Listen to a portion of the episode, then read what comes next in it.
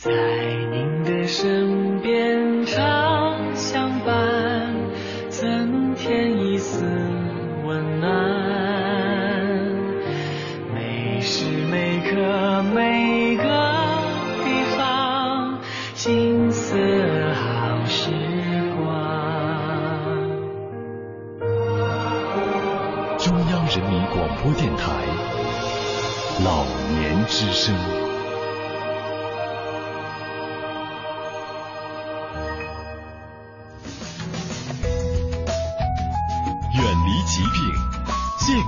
在我。欢迎走进健康之家。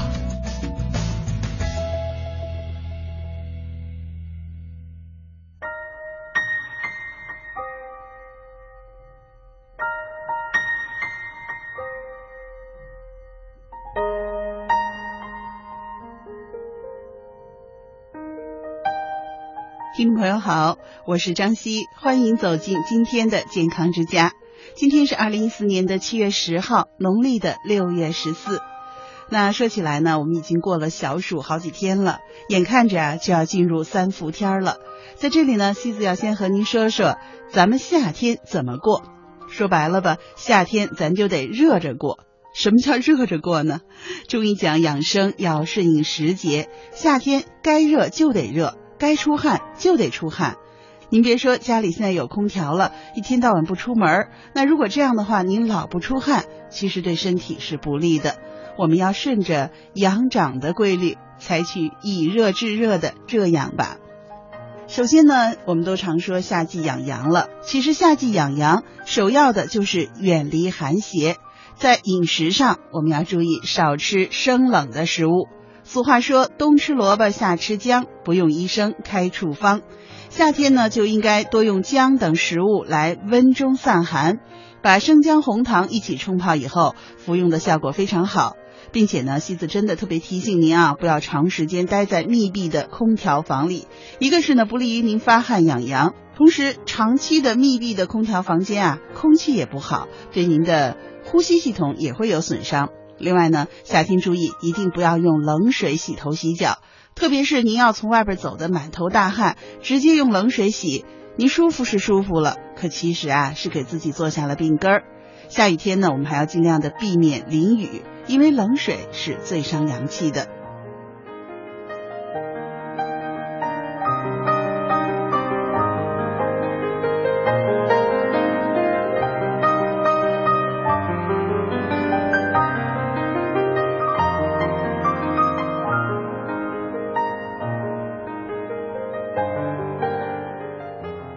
夏季养热呢，有一个好窍门，就是用热水泡脚。呃，很多老年朋友啊，说我冬天啊头不太舒服，泡泡脚，气血通畅，头就不疼了。夏天本身没有这个问题，是不是就不用泡脚了呢？其实啊，恰恰相反，夏天是更需要用热水泡脚的，因为脚是我们人体的第二心脏，热水泡脚可以供给它能量。热则血行，寒则血凝。热水泡脚能够使我们的气血运行通畅，增加我们足部血液的流速和流量，增强新陈代谢，特别是对女性朋友还有养血的作用。不过呢，西子也提醒您啊，虽然是热水泡脚很好，但是您千万不要让自己的泡脚的水温过高。一般来说呢，比身体高一些，四十二度到四十五度就可以了。呃，也时间也不要太长，一般二十分钟左右，以温暖舒适为宜。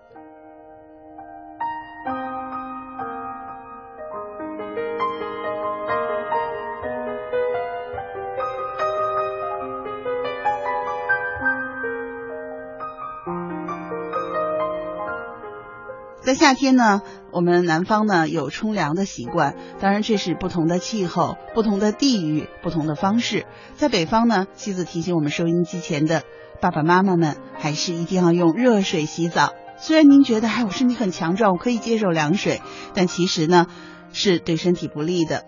因为热水洗澡啊，能让我们身体的毛细血管扩张，有利于我们的机体排热排毒，并且呢，能够补充阳气。所谓热水洗澡也不用太烫啊，一般还是比人体的温度稍微低一点，三十度多一点就可以了。另外呢，也可以用热毛巾擦脸擦身，不但容易去除灰尘污垢，还能够排汗降温，使皮肤透气，让人感觉凉爽舒适。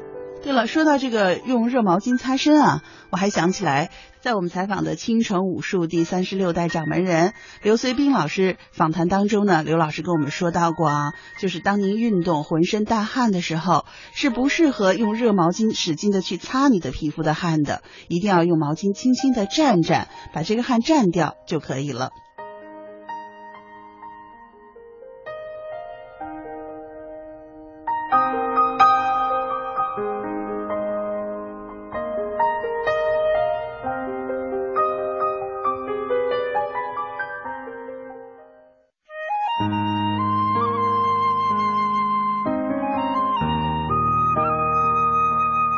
脏六腑是一个血气加工厂，食物是原材料，加工能力是有限的，而食物是无限的，所以食物的数量必须得到控制。过度的增加食物，不仅不会增加血气，而且会成为身体中的垃圾负担，反过来还得靠消耗血气来把它们清理掉。我是慧慧。祝爷爷奶奶身体健康，福寿绵长。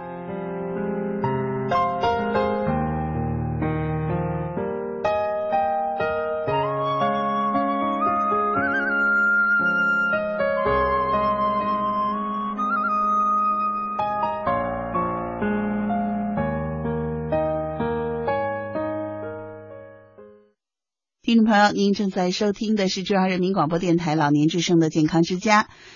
我是张希，在今天的节目当中，希子为您邀请到中国中医科学研究院广安门医院男科主任医师焦雍正大夫来到我们节目当中，和我们收音机前的爸爸们谈谈男性健康的话题。一起来听林燕对焦雍正大夫的访谈。有句话叫说，关爱父亲就要关爱他们的生命线，这个生命线呢，就是指前列腺。那您跟我们揭秘一下，这个前列腺到底是个什么样的东西？嗯。嗯，好的，观众朋友们，大家好。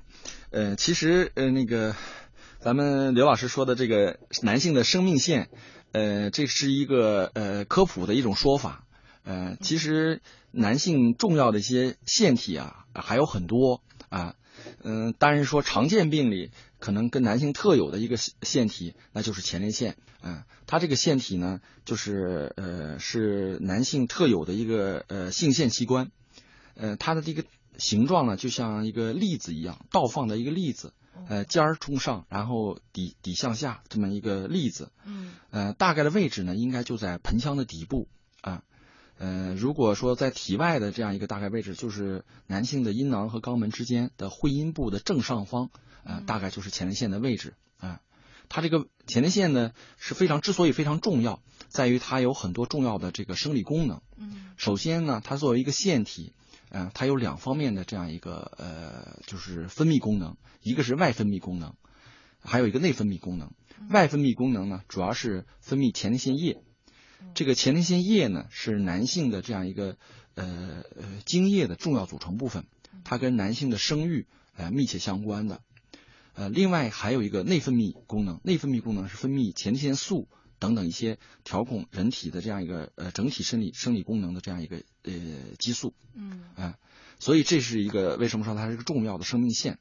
当然前列腺还有除了这个分泌功能之外呢，还有一些功能，比如说它的是围绕着这个包绕着尿道，就是。这个后尿道的一个重要的器官，嗯嗯。嗯，尿道从它中间穿呃，对对对，尿道从它中间穿过，因此呢，它的呃一些结构和功能的异常呢，也会导致一些排尿功能的一些障碍，哎，所以呢，它有一定的这个呃协助排尿的这样一个功能，通道提供这个排尿的通道的这样一个功能，呃，另外一个前列腺呢，就是还有一个特别重要的功能，就是它是一个叫我们管它叫运输功能。在这个前列腺的腺体里，除了有尿道穿过之外呢，还有两条射精管啊，从这前列腺的腺体里穿过。嗯，所以当射精的时候呢，前列腺呃和精囊腺的肌肉收缩啊，可以使这个前列腺液还有精囊液呢，呃作为精液合成精液以后呢，排出体外。嗯嗯。因此呢，它以就以上这些功能呢，它是男性的一个重要的、必不可少的这样一个呃，就是呃，就是性腺，嗯，就是其实应该是叫附属性腺，是不可缺少的这样一个呃呃器官。嗯呃，之所以叫它生命线呢，因为它跟男性的这个生理功能还有健康密切相关。嗯很多种男科男性的常见疾病呢，就比方前列腺炎增生，都围绕着它发生。嗯所以呢，我们就取了一个呃有一个通俗的说法，就是男性的生命线啊、嗯一定要保护好它。啊这个腺就是腺体的腺，对不是线条的呃线。，对对对对对对，是我们重要的一个器官。这对对对对对对对。那您刚才说的这个生命线对我们本身很重要哈。日常的前列腺要是发生不适的话，一嗯般常见的从您临床上遇到的有哪些？您跟我们解释一下。嗯好的，前列腺实际上刚才说了，呃，它是有很多重要的生理功能。嗯那么围绕前列腺，呃，在临床上常见的一些疾病呢，基本上就是分成三种啊，嗯常见的嗯三种，一种是前列腺炎，就是属于一种炎症性的疾病，对。嗯另外一种，第二种呢是呃，我们管它叫良性前列腺增生，这种是一种增生性的老年性的退行性的一个病变。老年朋友多见。对对，老年朋友嗯多见。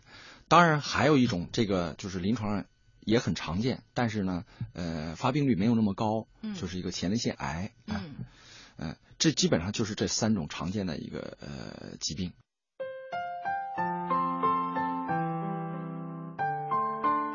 人的大部分生病现象是人体在调节、清理身体垃圾时所表现的现象，是人体自动调节平衡所表现出的状态，所以应该把它们当成正常的生理现象，而不应该去把它当成病因来消灭。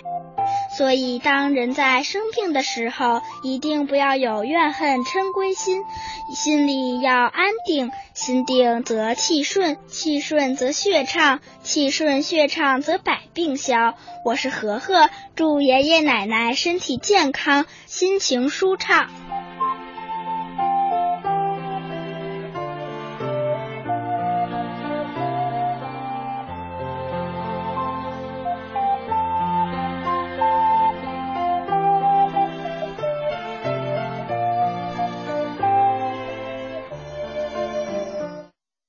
那我们先从炎症说起吧。一般是什么原因容易引起这个炎症？嗯前列腺炎，呃，我再刚才补充一下刚才那个问题，前列腺炎、前列腺增生和前列腺癌，它三种疾病，但是它的发病的人群不不完全一样。嗯刚才说了，前列腺增生是老年男性高发的，癌症其实也是偏向老年增生，老年患者会发生率更高一些，嗯。年轻人很少发生前列腺癌，呃，更不会发生前列腺增生。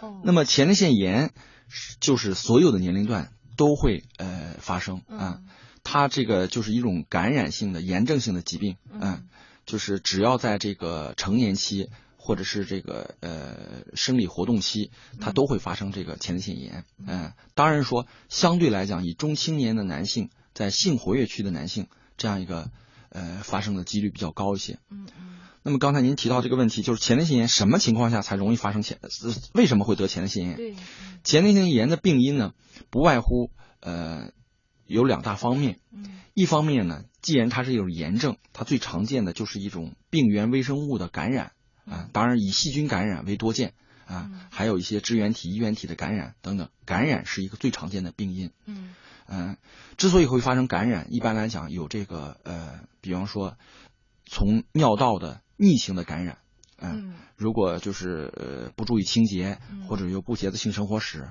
这个细菌呐、病原微生物啊，通过尿道逆行啊、传传进入尿道，进入嗯前列腺啊嗯啊发生这样一个感染。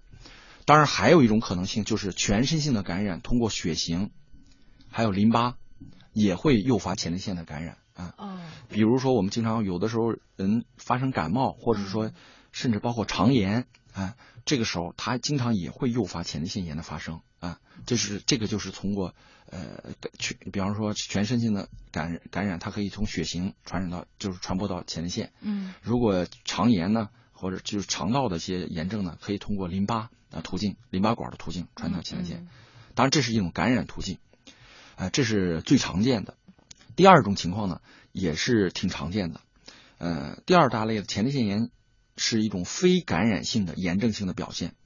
这种不是因为感染引起的炎症，是由于这种生活起居不当所引起的。嗯。呃，比如说久坐，啊、哦。还有一个就是性生活不规律，啊、嗯。另外一个还有一个就是大量的喝酒或者吃辣椒等等一些辛辣刺激性的这个食物，呃，这些诱因呢，呃，共同的一个病变呢，都会引起到前列腺的充血，啊，因为我刚才说了，前列腺的位置就好正好在男性的会阴的正上方。举个通俗的说法，就是男性实际上是坐在前列腺上面的。啊，所以如果久坐长时间的坐，不久坐嗯。不活动，或者是骑车或者开车，前列腺呢就会受到压迫，受到压迫以后，这个局部呢就会产生一些炎症因子的聚集，血液循环不畅，炎症因子的聚集啊啊就会前列腺就会充血，那炎症因子聚集就容易发生炎症。如果性生活如果不规律，比方说，嗯、都建议一些年轻人性生活有的时候过于频繁，因为性生前刚才说了，前列腺是一个性腺器官，这个性生活的时候，前列腺也是一个处在勃起充血的状态的。如果你过于频繁，前列腺也容易频繁的发生充血，也容易发生炎症。当然还有，如果是吃饮酒啊，吃辛辣刺激性的这些食物呢，它有一些呃，比方说辣椒素的受体在前列腺也会诱发它的炎症两就是非感染性的炎症性的病变啊。嗯嗯所以这些呢是非感染性的，由于生活习惯引起不当而引起的。嗯基本上就这三大类原因。当然还有一种情况不是多见，嗯嗯，因为现在对前列腺炎的认识呢也在不断的深入，认为它跟免疫功能有关啊。哦如果你呃不注意锻炼身体，嗯身体的整体的免疫机能下降啊，呃也会容易发生。就算是没有明显的病原微生物这个这个呃感染，但是呢，这个可能正常存在于尿道里的一些其他的一些正常存在的一些微生物，在你免疫力低下的时候，平时不发病，免疫力一低下，它也容易诱发一些疾病，呃，发生感染，我们就要管它叫机会性感染。当然，还有一种情况就是跟自身免疫系统有关，就是这个是跟免疫力低下有关的啊，即便是没有感染，也会出现这个问题。生病了怎么办？安卧在床上，把身心一起放下，自己浑身如融化，不许用一毫气力，好像没有这个身子似的。呼吸顺其自然，心也不许他用一点力，一起念便是用力了。把心安在脚底板下，此是引火向下，引水向上。自然全身气血顺畅。我是慧慧，祝爷爷奶奶身轻如燕，心安体健。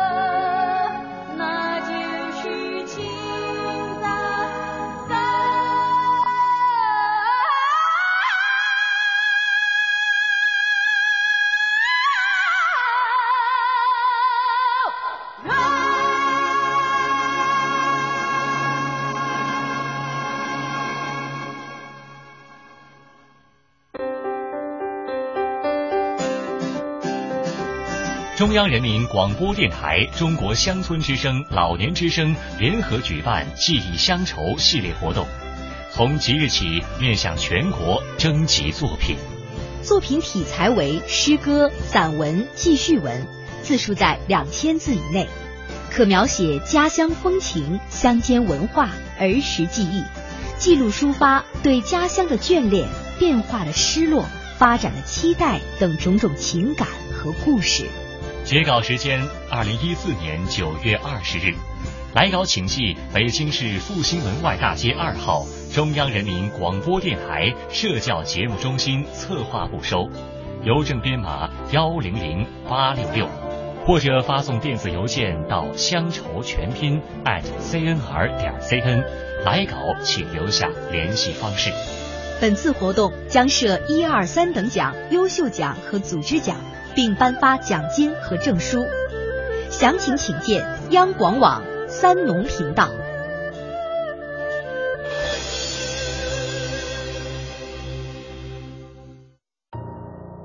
四岁的然然跟爸爸到朋友家串门，刚坐下来，然然就被叔叔的步话机吸引了。叔叔，这是什么呀？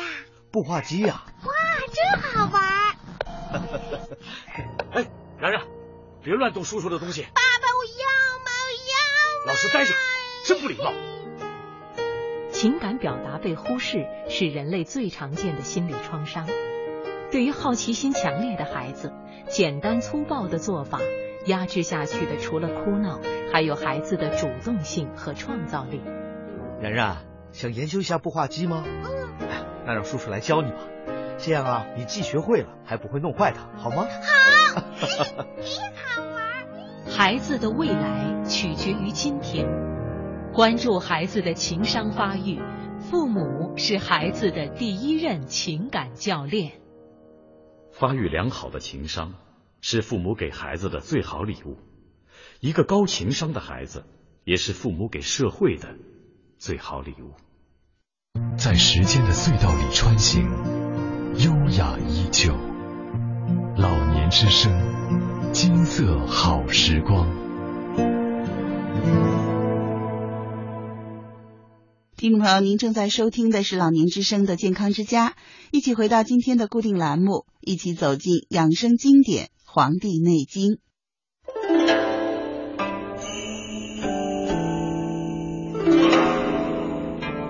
中国人两千多年延年益寿的秘诀。天人合一思想的集大成，尽在《黄帝内经》。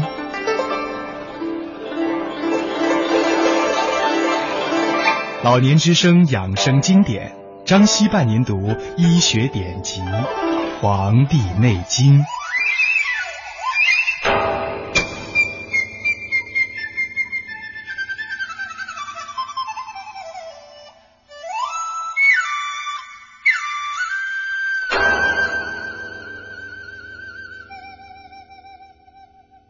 听众朋友，您正在收听的是中央人民广播电台老年之声的健康之家，西子伴您读养生经典《黄帝内经》。今天我们一起分享的是《素问》第二十六章《八正神明论》的第五个小部分。首先，一起来分享原文。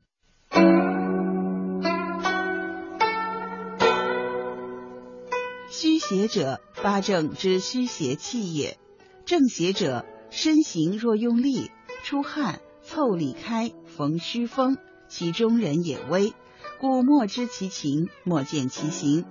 上攻救其萌芽，必先见三步九后之气，尽调不败而救之，故曰上攻。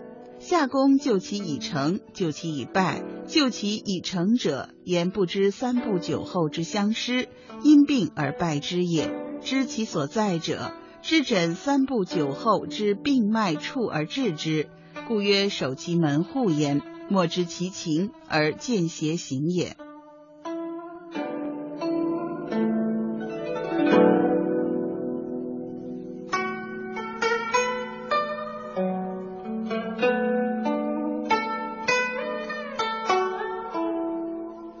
听众朋友，您正在收听的是中央人民广播电台老年之声的健康之家，西子伴您读养生经典《黄帝内经》。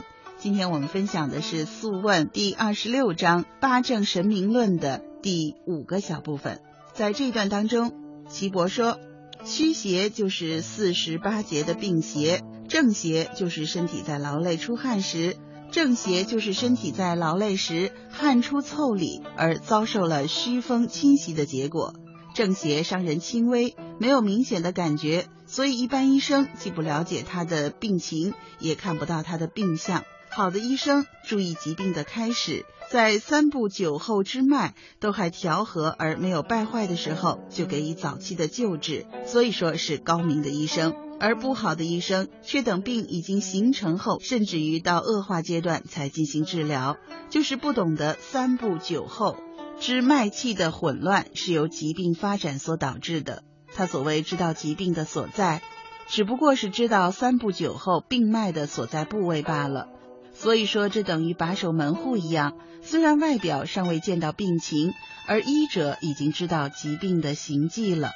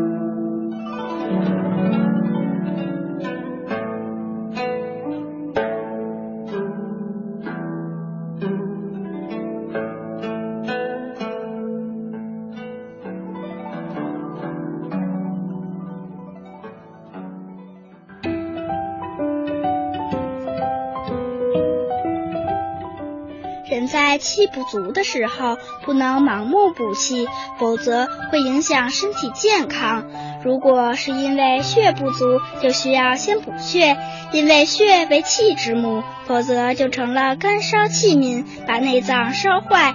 如果是因为瘀滞不通，就可以增加气血，血气同补，这样才能达到补气的作用。我是和和，祝爷爷奶奶气血充足，心安体健。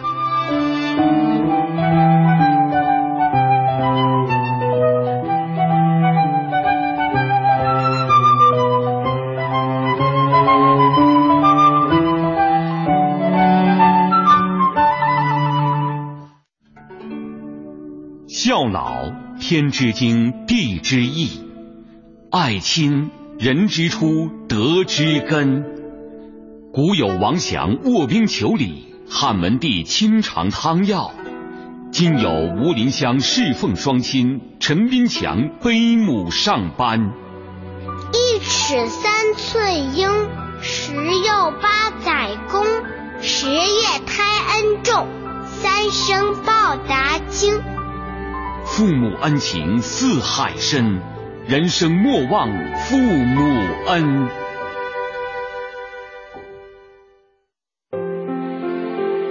岁月在电波中流淌，人生在岁月里升华。中央人民广播电台老年之声，金色好时光。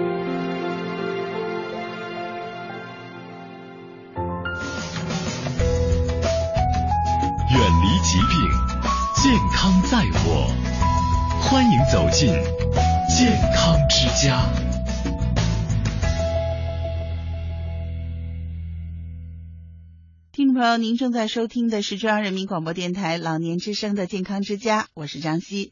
接下来的节目当中，西子为您邀请到解放军第三零九医院营养科主任医师左晓霞大夫来到我们节目当中，跟大家来谈健康饮食这个话题。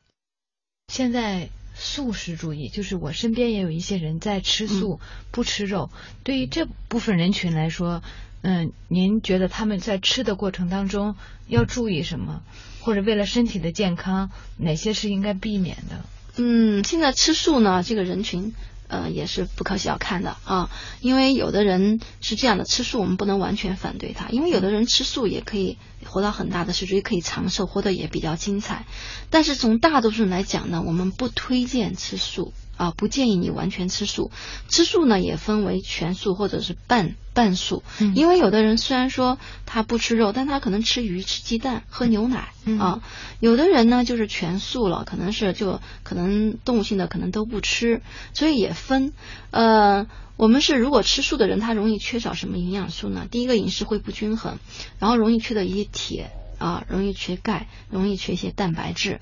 那么这样的人呢，容易引起缺铁性贫血呀、骨质疏松啊。还有一些吃素的人呢，相对来说呢，他比较淡漠，然后就是感觉体质就比较怕冷。啊，因为我遇到过这种人群，他吃素，觉得我这段时间可能大便也通畅了，我排毒了。很多人认为是因为动物性食品含的毒素比较多啊，或者是他有个宗教信仰啊，或者他自己有一个有什么呃信仰或寄托，他不吃情节吧，他不吃。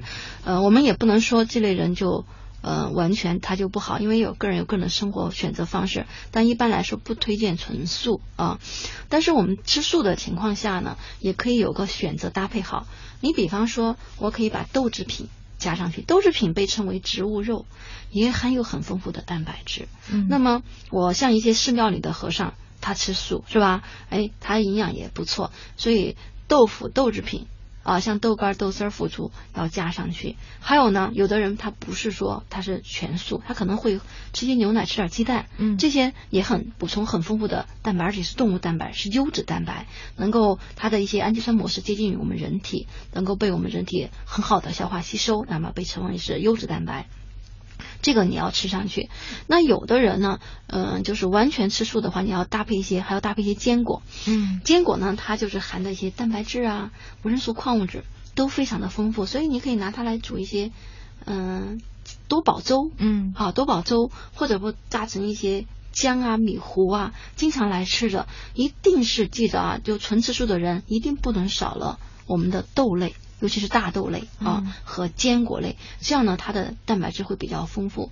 如果说你不是纯吃素的的话，你把牛奶、鸡蛋每天至少保证啊呃一个鸡蛋。如果你不吃肉的话，可以有一袋牛奶、一袋酸奶啊，这个是没有问题，不会超标的。我个人更建议呢，大多数人呢不建议你去吃素，你还是要一个均衡的饮食。但有的人想清理自己的胃肠道的话，古人讲屁股。啊，那今天我觉得你不一定完全屁股，你可以小屁股或者半屁股。那么你可以一个星期选择两天，或者是周末，或者是不不忙的时候呢，我。不一定像他就不吃饭光喝水那样，我可以清理自己的胃肠道，那就可以吃些蔬菜水果，喝喝点粥啊，这样来调理自己的胃肠道，排排毒。因为确实确实是动物性食物，它在食物链的一个高端，它的一些身体里含的毒素也比较多。那么我这样的话可以适当的调整我自己，这样的话我还是比较赞同的。像我自己有的时候，嗯，平时呢，比方说在。呃，医院吃饭，或者是吃一些工作餐，或者有的时候跟朋友在一块相聚啊，就吃的大鱼大肉，或者吃的热量超标的话，我就会自己调节我自己。那么我可能哎晚上回家就喝点粥，吃点素菜，或者是周末我就吃点蔬菜水果，少就喝些粥，就是别的可能一些肉类食品或者是动物性食品，我基本上就不吃。我这也是一个调整，但是前提是你今天没有什么重要的工作或者不忙的情况下啊，我这样做一个调整是一个比较健康也比较实际的调整。嗯。坐在餐桌前的你有没有算过这样一笔账？一颗青菜的生长。至少需要二十天，一株水稻的成熟至少需要一百天，一头家猪的出栏至少需要一百三十天，一个苹果的落地至少需要三百六十五天。浪费还是珍惜，只在你的一念之间。一粥一饭，当思来之不易。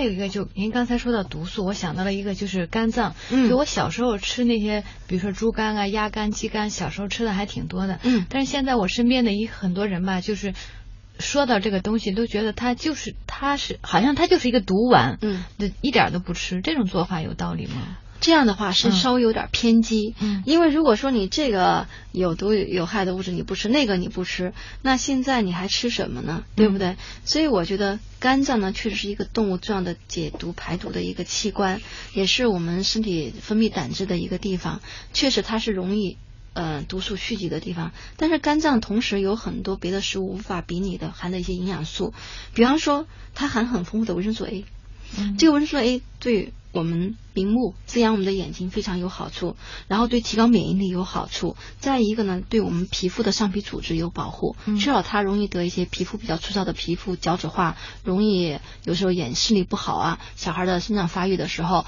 那对视网膜的这个发育是有影响的。再一个，肝脏含的铁非常的丰富，嗯，铁可以预防缺铁性贫血，而且它这个铁是血红素铁，吸收特别好。嗯，所以我觉得肝脏呢，您可以吃，但一定注意一个量。嗯，一个是呢，呃，很多书上推荐二两，我更建议一次一周呢，大概吃一次，一次一两左右。嗯，如果是小孩呢。不一定是猪肝，可以是鸭肝、鸡肝，因为它比较小，颗粒比较细腻，一次半两左右，一周吃一次就好。还有肝脏在烹调的过程中要注意，所以你要用水流水把它冲洗一下，把那些血啊什么那些血兜里这些东西，它血液里有很多的，也是有的有毒有害的物质，把它去除掉，你再来烹调就会减少很多的危害。所以肝脏呢，我们不用完全的排斥它，我们要吃呢，选择好烹调方法，选择好量，我们照样可以吃的健康。嗯嗯，你刚才说到这个，我就想起了现在，因为我现在就周围的人啊，特别是一到晚上夏天嘛，那就大排档就特别的火，嗯，然后烧烤类的东西，比如烤串啊、烤干儿什么的，大家都非常的喜欢吃。嗯，从咱们健康的角度来说，这样做是不推荐的，是吗？嗯，因为夏天吃烧，有时候像我也去吃点烧烤，因为生活嘛，它是有多种情趣、多彩多姿的。我不会说排除它。第一个是我呢吃的不多，嗯，但是我吃的时候还要注意，第一个量不多，第二个呢你要有点搭配。比方说，因为烧烤类我们油脂比较大啊，油油脂是比较大的，我们呢就是说，我们第一个不建议吃的多，第二个呢我会搭配，比方说我可能会搭配一些蔬菜啊，一些蔬菜，比方说我可能搭配一些蔬菜，一些拌菜跟它一块儿吃。第一个 VC 呢可以减少亚硝酸盐的蓄积，因为烧烤类一个油脂多，一个怕亚亚硝酸盐，亚硝盐亚硝酸盐比较多嘛。第二个呢，你可以搭配一些洋葱，你看国外烧烤都会有些加些洋葱，对，哎，它可以减少亚硝酸盐的续集。再一个呢，嗯，可以减少一些，比方说我的这个油脂大啊，降低胆固醇。还有一点就是烧烤要注意，你有明火烤烤的焦了，和有的烧烤可以吃的非常健康。你看韩国他们吃烧烤也吃的非常的健康啊。他吃烧烤的时候，第一个会搭配蔬菜，第二个它是控在一定的温度，不会不会是明火啊，烤出来呢油脂不会那么大，不会烤焦。焦的东西里边就有苯丙芘啊，那种是致癌的东西。嗯，还有呢，就是说它搭配一些，比方说我今天吃点烧烤，我可能会吃蔬菜，我可能会吃一些喝些绿茶。啊，然后可以阻断这些有毒有害的物质的生成。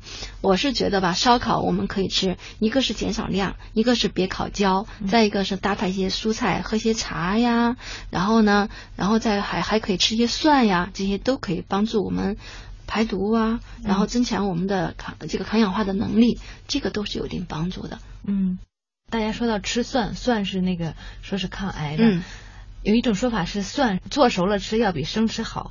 这样有道理吗？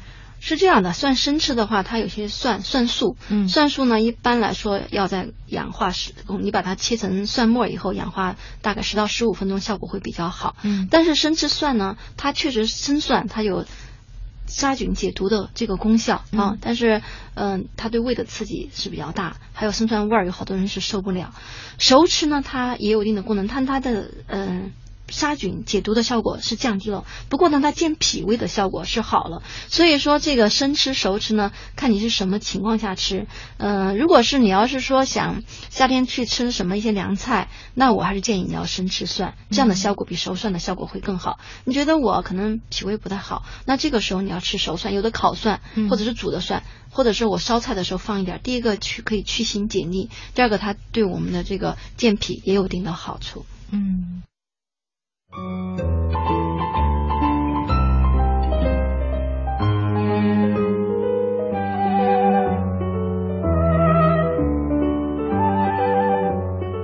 顺因自然是养生的最高境界。人如何才能发现自己是否顺其自然了呢？其实这太简单不过了。你有病了，你不舒服了，你不自在了。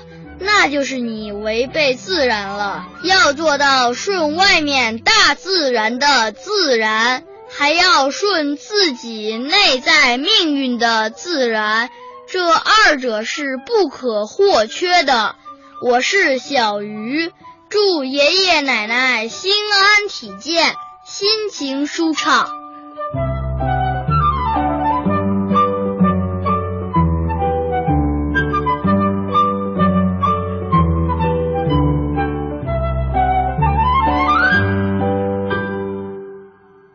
这里是中央人民广播电台老年之声的健康之家。我们今天的嘉宾是解放军第三零九医院营养科主任医师左晓霞大夫，跟大家来分享要健康我们该怎么吃呢？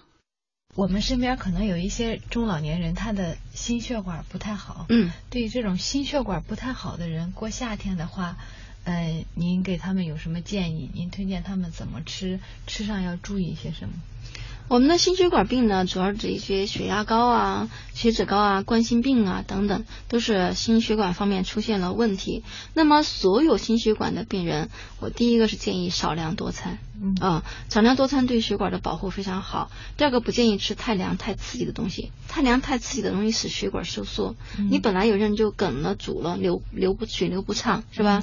那你就要注意。再一个呢，不建议吃咸的东西，尤其是啊，你知道咱们都说盐要少，因为咸一多血压更高了。高血压是心脑血管常见的一个病。嗯，还有呢，就是说我们不光要注意盐，还要注意隐性盐。你比方说，我们都知道酱油啊、味精、鸡精里边含盐。其实我们的糖里边，啊，我们就是，比方说我们的雪糕里边含盐啊，我我我不知道你知道醋里边你知道含盐吗？不知道，醋里边也含盐，哦然后它写的含钠钠盐嘛，嗯然后还有就是我们很多的甜的一糕点里边都会放盐啊，然后还有你知道吗？沙拉酱里边有没有盐呢？这应该有。都有，嗯所以我们这个盐呢，它就是很多的隐形盐，包括我们的一些香肠呀、腊肉啊，还有火腿肠啊等等，这些里边包括我们的豆腐乳、咸菜，这些里边都有盐。嗯嗯，所以现在人呢，我们很多人就是吃盐过多了，嗯所以引起了我们的血压高。确实是含盐量跟我们高血压是成正相关的，我们要把盐呢减下来。嗯，所有的心血管呃心血管疾病的病人呢，我建议尤其是晚上那顿别吃太饱，因为晚上的时候我们在睡觉的时候血流比较慢，嗯。然后呢，呃，基础代谢比较降低，尤其是我们心脏是供血到全身，心占滋养心脏的有两条血管叫冠状动脉，如果出问题，一般都是，呃，冠状动脉出问题的话，心血管病都在半夜出问题的。为什么？因为晚上啊躺着不动，血流慢，第二个基础代谢低啊，所以消耗的少。我们血流比较慢的话，有些人到老了血管再有一些硬化呀、不通、梗阻。那么这个血液流流不畅，在哪个地方梗了、阻了的话，就是容易冠心病啊，就会一些心肌梗死啊、心绞痛啊就会发生。这个时候尤其是要注意的。而且呢，所有的心脑血管疾病的病人呢，不建议大家吃完饭就睡觉，因为你吃完饭以后一睡觉，这个胃顶的膈肌、膈肌压迫心脏，你会增加他觉得心悸上不来气儿、不舒服那个感觉。心脑血管的病人呢，建议适当的运动，但是不建议你很大量的运动啊，很大量的运动会增加我们心脏的一个负荷。那么推荐一个适度的有氧运动，比方说我们的一些快走啊、散步啊、打太极拳呀、跳交谊舞啊、游泳啊、打门球啊等等，都是很好的运动。第一个不会太激烈啊，第二个呢，对我们增加我们的新陈代谢有好处，第三利于我们身体的一个减肥和康健。嗯，心脑血管疾病的病人主要的一个是吃饭，吃饭别吃太饱。那我们说什么叫吃七八分饱呢？有的人不好掌握，对吧？嗯那就是你吃了以后不觉得饿，觉得意犹未尽，还想吃的时候就住嘴啊，是比较好的。甚至有的是冠心病啊，或者是这种病人比较重的话，晚上一定是少吃，就可以喝点粥啊，喝点酸奶，吃点蔬菜啊，就可以。确实是晚上少吃，对那这类疾病是很有帮助的。但是尽量尽管是少吃，不等于你不吃啊，所以我们还是建议饮食量一个热量要减低，但是呢，你品种不能少，哪怕我有的可能就一一小把一小撮，嗯。我们呢就是营养还是要均衡，但是确实呢油盐糖尽量要低，别吃太凉的啊，嗯量要控制。再一个，嗯、吃饭别立马睡觉，就这几条你要记住的话，对我们心脑血管疾病的病人都是有帮助的。我们人体是一个充满智能的机体，我们的身体有好多哨兵，牙齿、阑尾、扁桃体等。本来一旦我们的身体有异常时，比如是上火了，这些哨兵会立即做出反应，通知大脑。聪明的人这时候就应该调整心态，检讨自己，让自己平和下来。我是慧慧，祝爷爷奶奶百病不生，健康长寿。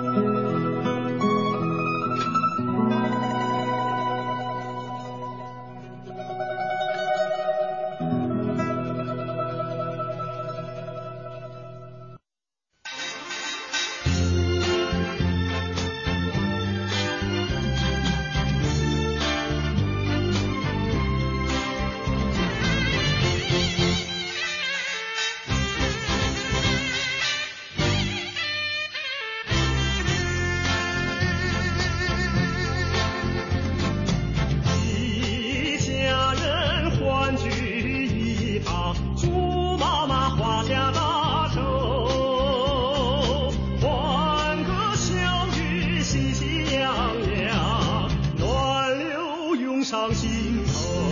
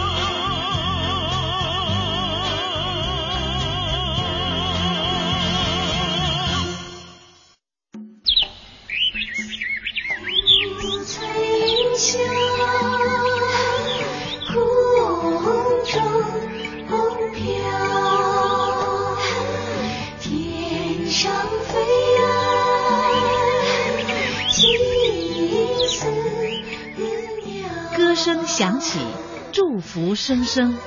老年之声夕阳红茶馆，岁月如歌，倾听时光，真情推出时光点歌台。您可以通过以下方式跟我们联系：微信添加“老年之声”微信公众号“老年之声”四个字，成功后就可以通过语音留言或者发送文字点歌送祝福。我们将通过节目和微信回复您具体的播出时间，确保您的祝福准时到达。还可发送微博，通过老年之声新浪的微博账号“老年之声 AM 幺零五三”留言点歌。来信请寄北京复兴门外大街二号中央人民广播电台老年之声，邮编幺零零八六六。热线电话是八六零九零九九六八六零九七二四零。将温暖的歌送给温暖我们的人。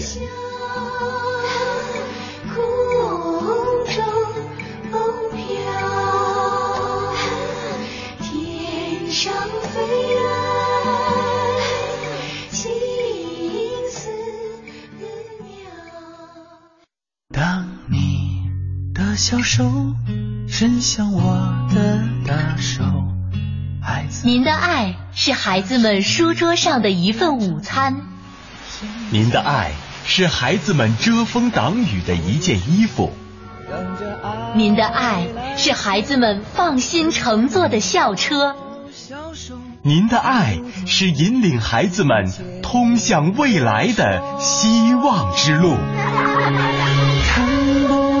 您的一点点付出，就能成全孩子的未来。关注贫困地区的孩子，把爱送到他们手中。生命里的感动来自一点一滴，最习惯做的事就是惦记着你。安静下来，安静下来。在这个日益喧嚣的时代，安静已经成为多么稀有的品质。网络、微博、微信，知识与信息的暴饮暴食，已经造成现代人严重的消化不良。汪曾祺说：“静是一种气质，也是一种修养，而静是要经过训练的。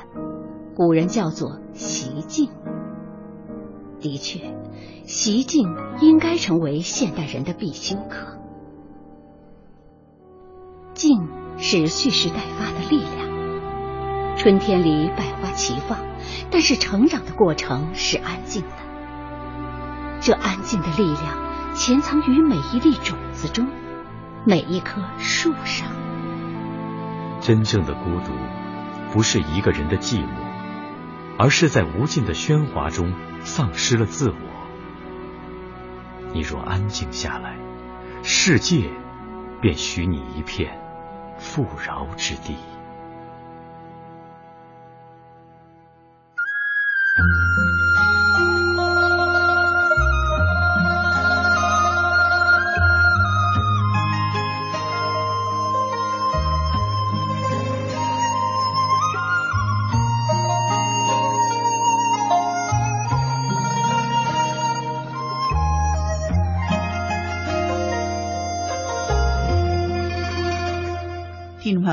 在收听的是中央人民广播电台老年之声健康之家。你有什么意见、建议和要求？欢迎您告诉我们，林燕和张希一定会倾尽全力为您服务。我们的通讯地址是北京复兴门外大街二号中央人民广播电台老年之声健康之家，邮政编码是一零零八六六。我们的邮箱是“健康之家”四个字的汉语拼音第一个字母，也就是勾 k z 勾，后面加上小老鼠 at cnr 点 cn，c 是弯月亮的 c，n 是小门洞，r 是一个人站在那儿向您招手呢，合起来就是勾 k z 勾 at cnr 点 cn。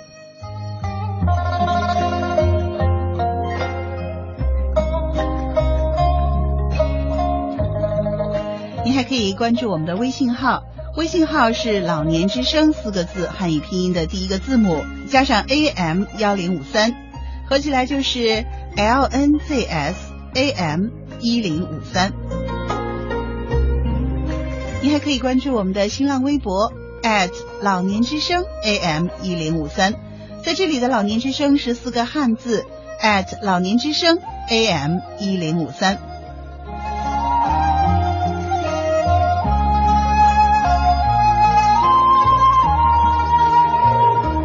老年之声的收听频率是北京地区 AM 一零五三，您还可以打开央广网点播收听老年之声的节目。健康之家在每天上午十点到十一点，下午十六点到十七点，深夜的二十三点到二十四点与您相伴。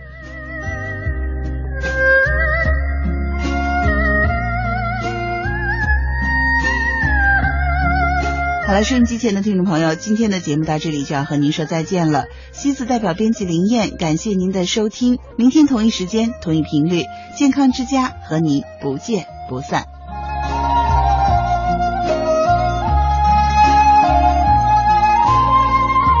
更多音视频内容，请登录央广网或到各应用市场下载央广手机电视。